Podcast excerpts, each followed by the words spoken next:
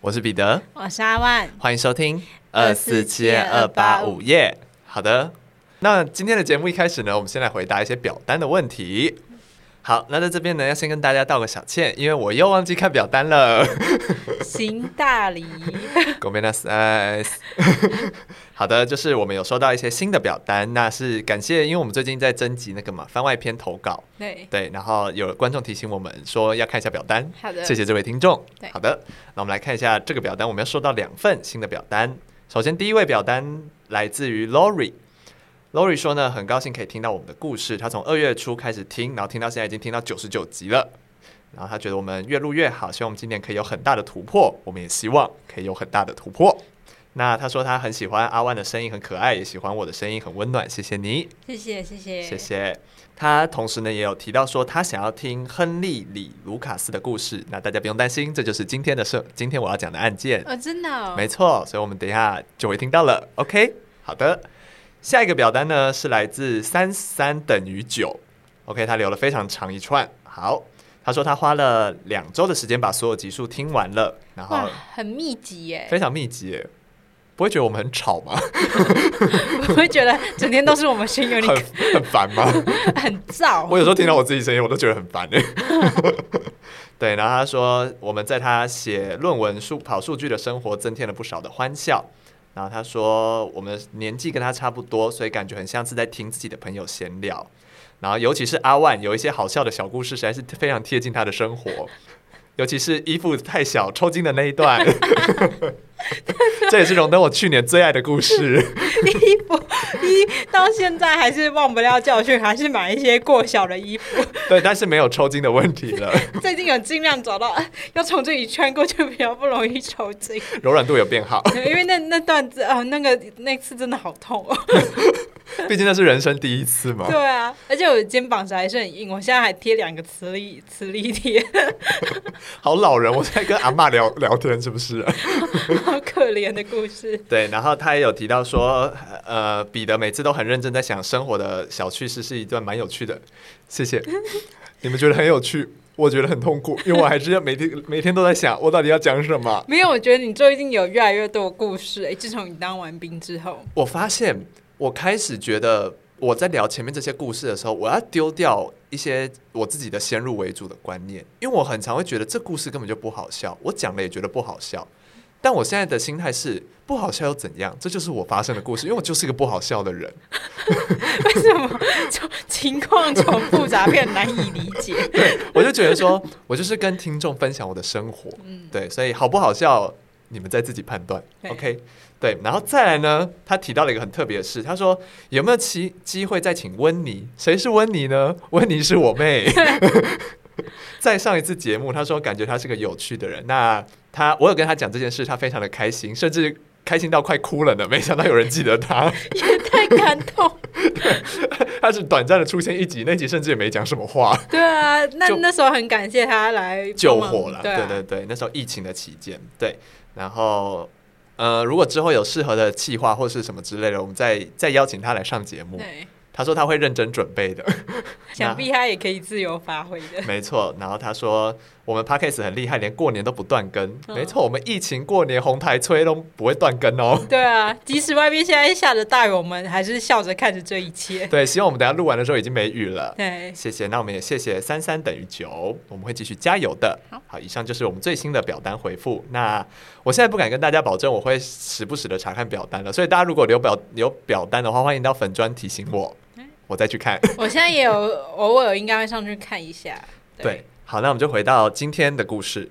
我今天呢，其实想跟大家讲一下我最近深受其害的一些心理状态。就是前几集我们不是有跟大家聊过，就是人与人之间的交流真的很困难吗？对。那我最近遇到的事情就是，就是我最近有在跟一些人聊天，然后呢，聊天其实我以前对这件事情是没这么有感的，可是我最近就是突然觉得。已读不回以及不读不回这两件事让我好有感哦。那我想先问阿万，你觉得已读不回比较伤人，还是不读不回比较伤人？嗯，我们这边的、欸、我们这边的前提是建立在互相有些好感的情况下，你说暧昧对象，微暧昧，微微暧昧这样子的情况下，嗯，对我来说，嗯，不读不回，对我也这样觉得、欸，哎。我要怎么讲我心里的感受呢？我心里感受已读不回，我可以很明确的知道说，哦，那你可能就是对我没兴趣。那不读不回呢？我就会觉得说，你是在忙呢，还是你对我没有兴趣呢？还是你有其他什么事呢？你为什么不读呢？你已读我还知道你你可能呃，我们不想聊了这样。That's exactly what I'm talking about。你的心理写照吗没有录影，但是你们不知道我刚刚的表情有多真挚。对，还是指着我一直 You got it 的那种脸。对，我就是，我现在最我前阵子就是深受这个其害，我就是觉得说，一般正常的交流，就像你说的，如果你如果你已读不回，我就很明显的可以感受到，OK，你就是没有兴趣，那、嗯、我就可以 move on 了。对你，我就可以为这段关系画下一个句点了。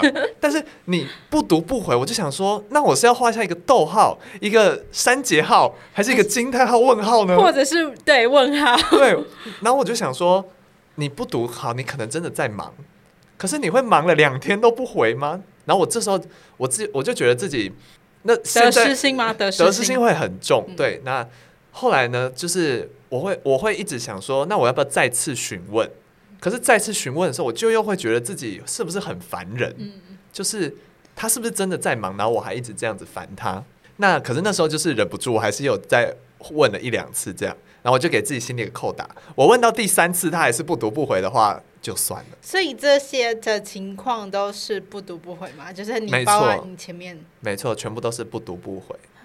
对，然后我我为此就征询了，就是身边一些人，然后我就发现说，其实这件事好像是蛮正常的，就是我们今天是建立在比如说有点微暧昧的这种关系情况下，嗯、那假设今天对方没有兴趣，不读不回，好像是正，常是一种算是很温柔的 say no。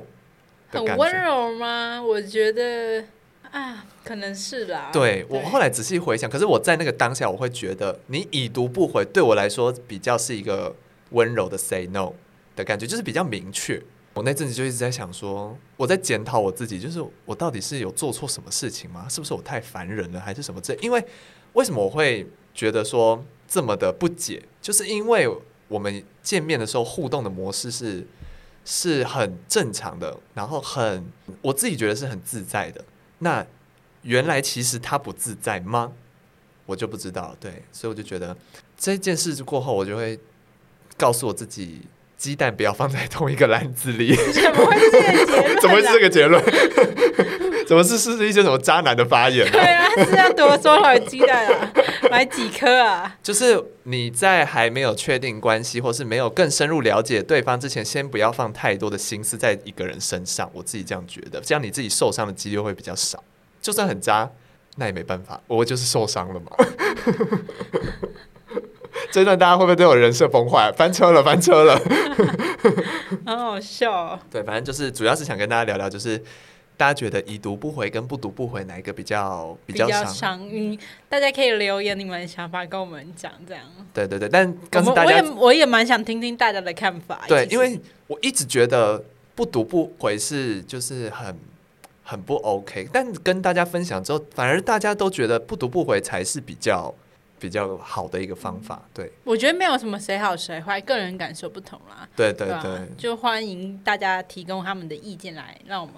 听听看，那我已经 move on 了。对，啊，你已经你已经 OK，对我已经调、OK, 试好了。对，大概调试了两三天，嗯，对我已经 move on 了。对我们，我已经准备好迎接下一个了。那讲到这些感情感情的呃话题呢，对，那我也来我来跟大家分享，就是呃，我最近就是。有同事就去南投的龙凤宫拜月老，嗯，然后他们一致呢都认为就是很准，就是蛮准的，都讲到他们点上了。OK，那不知道大家有没有有拜过月老的经验？因为其实呢，在开那个番外篇征集的时候，有人想听听看我们的感情经验，嗯，然后还有怎么拜月老，有没有拜过月老这样子？我想说，刚好可以顺便来分享一下。好的，因为大概在两三年前，我大学的时候，我有跟你去拜过月老。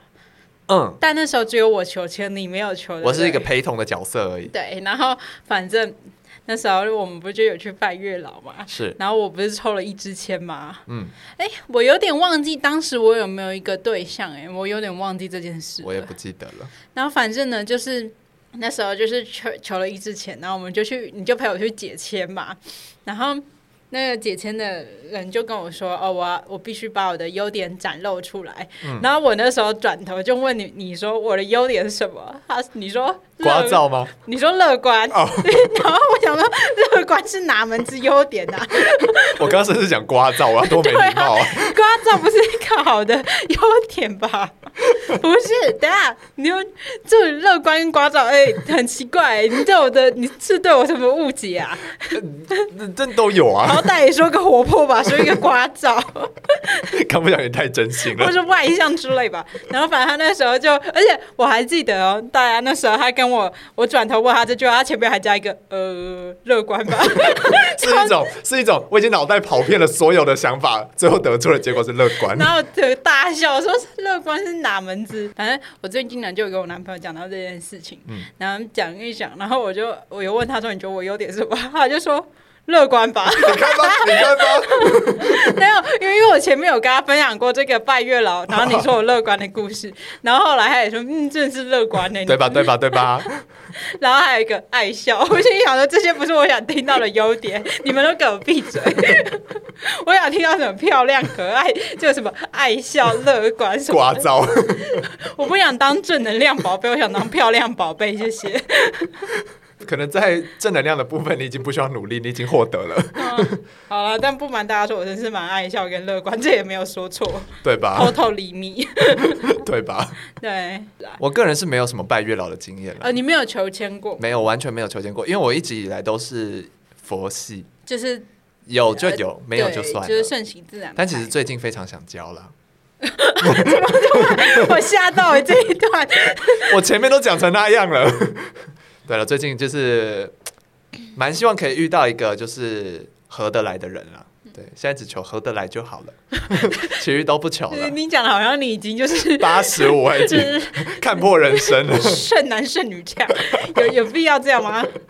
对了，就是怎么讲，也很同意，就是别人说你要先把自己准备好了。嗯。对，就是像阿万已经把自己准备好，才遇到现在这一位。我有看着他准备的过程啊。我，我准备什么？乐观。乐观啊！对，我的我从出生就准备好了乐观这部分。就希望大家都幸福快乐。不是后面那一段干嘛还帮我讲啊？我有同意你讲那一段吗？就帮你补充一下喽。嗯，没有啦，最近就嗯很开心，突然很害羞哎，哎呦，刚刚我其实还有偷偷问他说，这是可以公开的吗？他说可以啊，没关系啊，啊然后现在这边给我害羞，而且他也会听他，而且他他会害怕后面的那段，所以他都只听前面。那我们这边也跟他说一声 hello。在干嘛？这真的很荒谬哎！希望听众喜欢。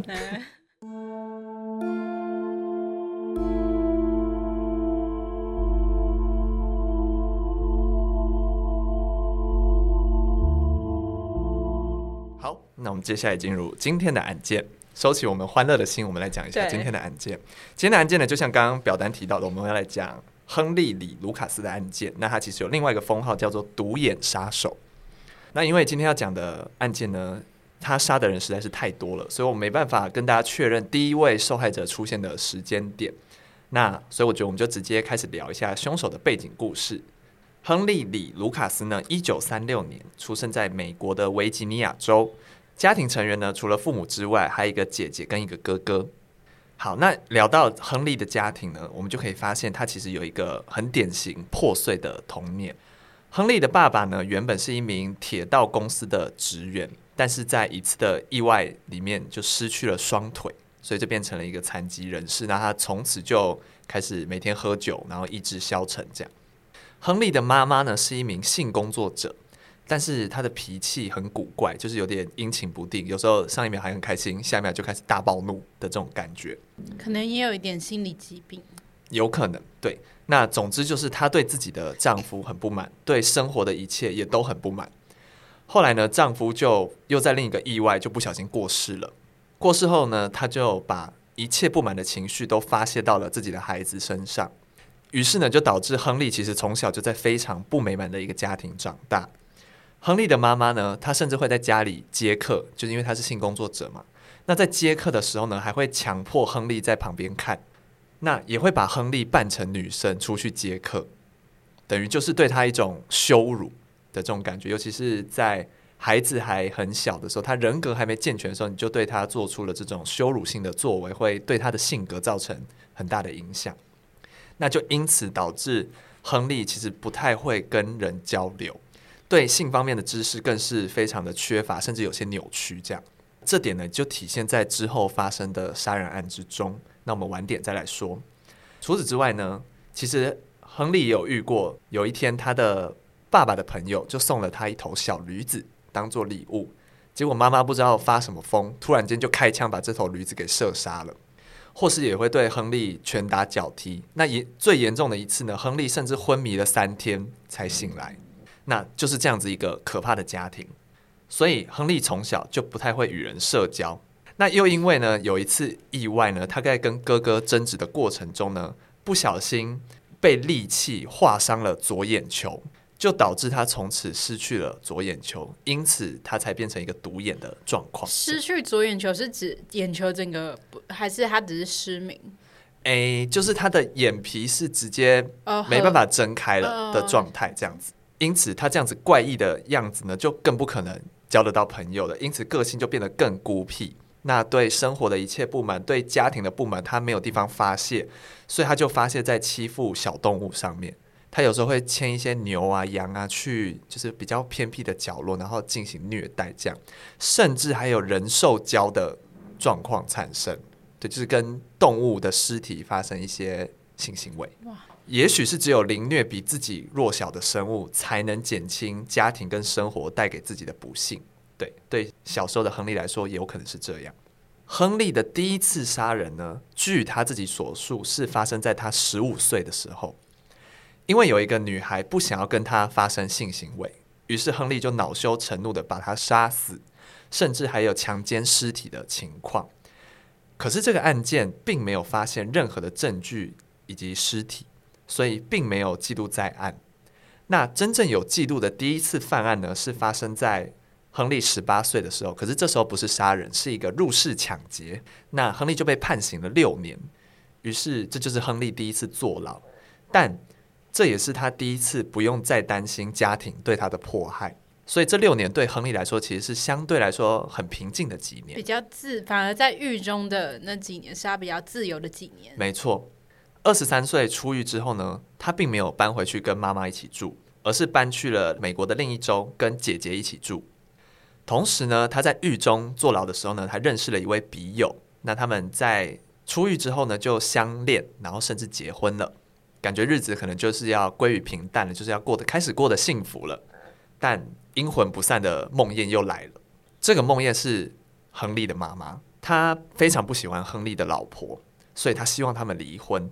希望亨利回去跟自己住。为什么妈妈会想这么做？因为对他来说，他想要一辈子掌控亨利的人生。亨利只可以是他的，不可以是任何人的。于是他就开始，就是有事没事就开始大闹亨利平静的生活，导致妻子只能暂时离开。那对亨利来说呢？其实妈妈就是毁了自己即将要开始幸福生活的元凶。那他其实心里一直都有想要除掉妈妈的这个念头，可是。就是可能那个念头一直没有达到一个临界值，所以他其实一直是没有实行过。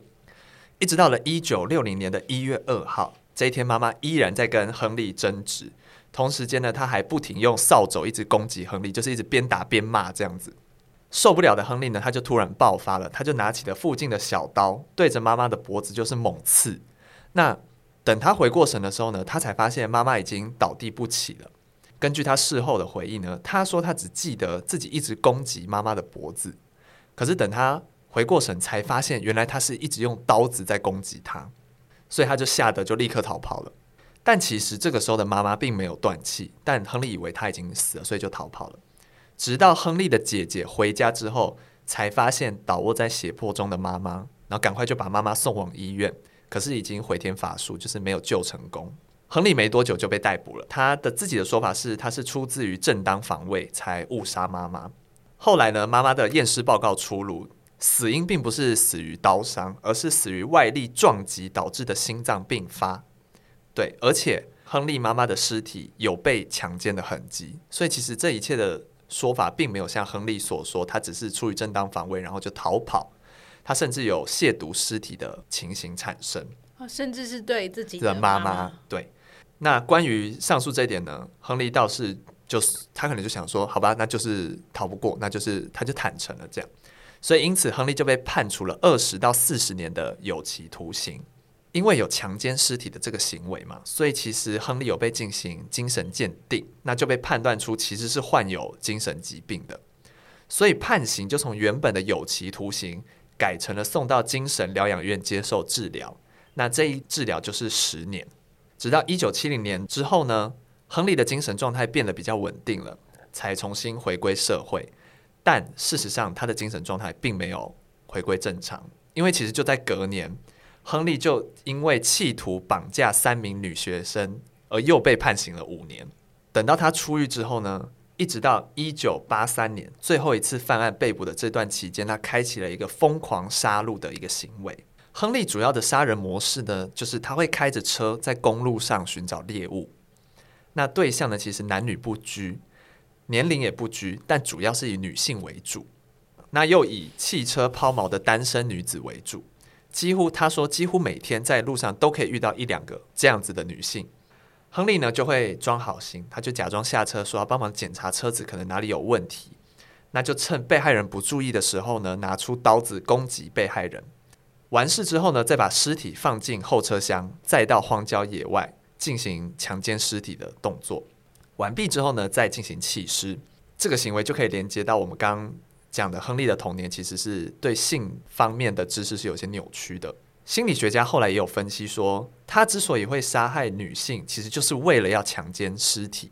这样的行为呢，对亨利来说是一种对妈妈的复仇。因为我们刚刚提到，他其实也有强奸自己妈妈的尸体，所以他在后来的每一次杀戮的过程中，等于他都可以再重温一次他当初杀死他妈妈的那种快感。那因为这样子的模式而受害的被害者呢，其实多到数不清，很多人的尸体其实都没有被找到，所以其实杀戮都一直没有停止。那原本的亨利其实一直都是独来独往，就是自己寻找猎物，自己犯案。一直到了一九七六年呢，他遇到了一个同号，同样是连续杀人魔的欧提斯。那他们两个呢就开始结伙犯案，结伙到后来甚至变成是恋人的程度了。他们就变成了一一对杀手情侣。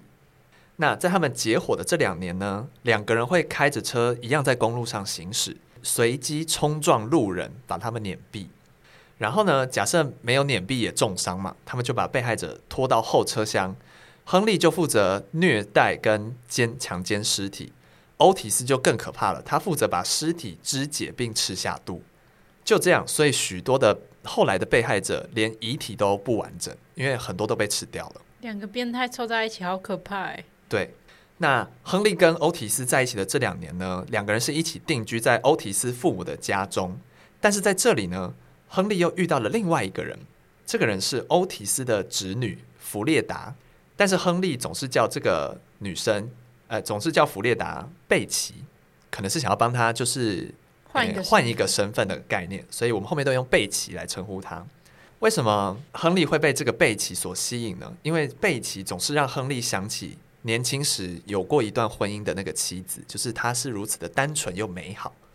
因此呢，原本亨利跟欧提斯的恋爱关系呢，就开始陷入了三角危机。对亨利来说呢，他其实自己是双性恋的身份。所以他可以在对贝奇有异性好感的同时呢，也同时对欧提斯有着同性的好感。可是单纯是同志的欧提斯来说，他怎么可能接受这种关系？所以他每次看着亨利跟贝奇所有的亲密互动，他只觉得很反胃而已。那也正是因为这样，所以亨利跟欧提斯两人最后的关系没有走到最后，他们就分手了。分开后的两人，他们也没有在一起搭档杀人了，就分道扬镳这样。时间来到一九八二年，这一年呢，十五岁的贝奇因为母亲跟祖母的过世，所以他等于是没有监护人了，他就被迫要安置在未成年的庇护所。那这个时候呢，亨利就怂恿贝奇跟他一起离开，两个人一起远走高飞，所以贝奇也答应了。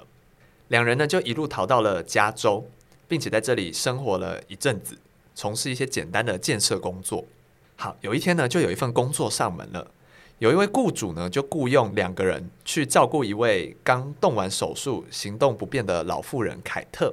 那于是两个人就远赴德州去做这份工作嘛。但是没过多久呢，雇主就收到了凯特的抱怨。他说，亨利跟贝奇两个人根本就没在工作，整天都游手好闲。听闻此事的雇主呢，就觉得很生气，他就想要解雇亨利跟贝奇。但是这件事情就被亨利知道了，他就非常生气。于是，在某一次呢，亨利载着凯特要去前往礼拜的途中，拿出预藏在座位下的小刀，把凯特给杀害了，并且呢，还把凯特的尸体带回雇主家中的鸡舍进行奸尸的动作。然而，这一次的亨利并没有全身而退，因为凯特的失踪就让雇主起疑了，所以他就报警了。那亨利因此就东窗事发。关于，因为被捕的时候是只有亨利，那贝奇去哪里了呢？据亨利所述呢，两人最后一次见面是在一家加油站，因为贝奇太想家了，所以两个人就发生了一些争吵，那他们就分道扬镳。这是亨利一开始的说法。可是随着案件的进行，就是凯特的凶杀案的进行，在调查的进行中，亨利可能是良心不安了，在指认凯特的埋尸地点时呢，他说出了贝奇真正的下落。其实是在荒郊野外的一个枕头套里，亨利同样杀死了贝奇，并且把贝奇的尸体分尸藏到了这个枕头套里。所以其实很讽刺的，贝奇是他后来就是真的有爱过的一个人，但是最后的下场还是跟其他的被害者一样，被虐待、杀害之后强奸尸体。好，亨利被捕之后呢，他一开始说他总共杀了上百人，甚至上千人。但是最后经过统计，可能遇害的人数是一百五十七人，但这个数字其实也算是那个时候 FBI 有调查的案件中规模最大的连环杀人案，已经上百位了，真的很可怕。对，那想必等着亨利的一定是死刑或是无期徒刑嘛。但是亨利非常的聪明，他知道要怎么做才可以减轻这个刑期。所以他后来对于警方的所有侦讯，他全部都承认，他全部都非常的配合。只要是警察想听的，亨利全部都说，甚至是有一些不是自己犯的案，亨利也说，哦，就是我犯的。因为当年有太多那种比较小型的谋杀案是找不到凶手就石沉大海的。那有些警官就去问说，这件事是不是你犯的？然后亨利就说，对，是我犯的。等于就是让这些案件有被侦破的可能性，这样。亨利就很像是一个认罪的机器，只要警方问是不是他干的，他永远都说是。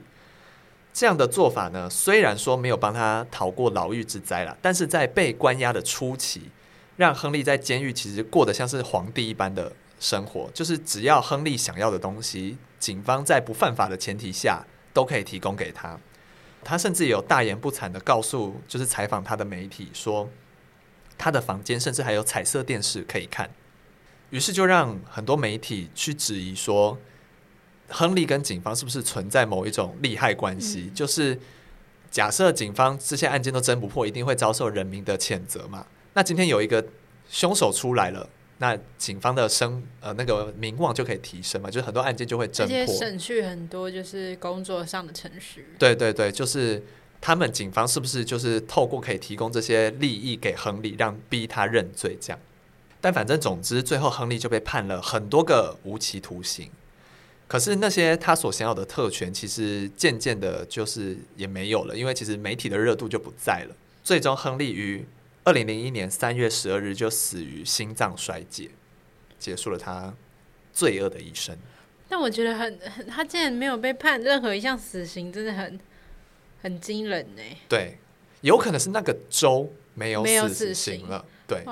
一百五十七位，嗯、很多哎、欸，真的是。我觉得可能更多，只是因为有些真的是被吃掉，或是真的年代久远到找不到了。对。但我前听这个故事前半段，你说他在监狱那六年，反而是他比较自由的那个那那段时光，我就觉得蛮悲哀的啦。嗯。就觉得他的妈妈真的带给他很大的伤害，家庭真的影响他非常的多了。而且最后不是他呃，而且他不是犯案，他都会就是亵渎尸体嘛，嗯、就是会强暴尸体这样子。我是觉得说他会不会不敢在就是一般就是大家还活着的时候下手，是因为他怕对方那个反击，或是他必须确保自己。就是下手的对象不会反过来攻击他。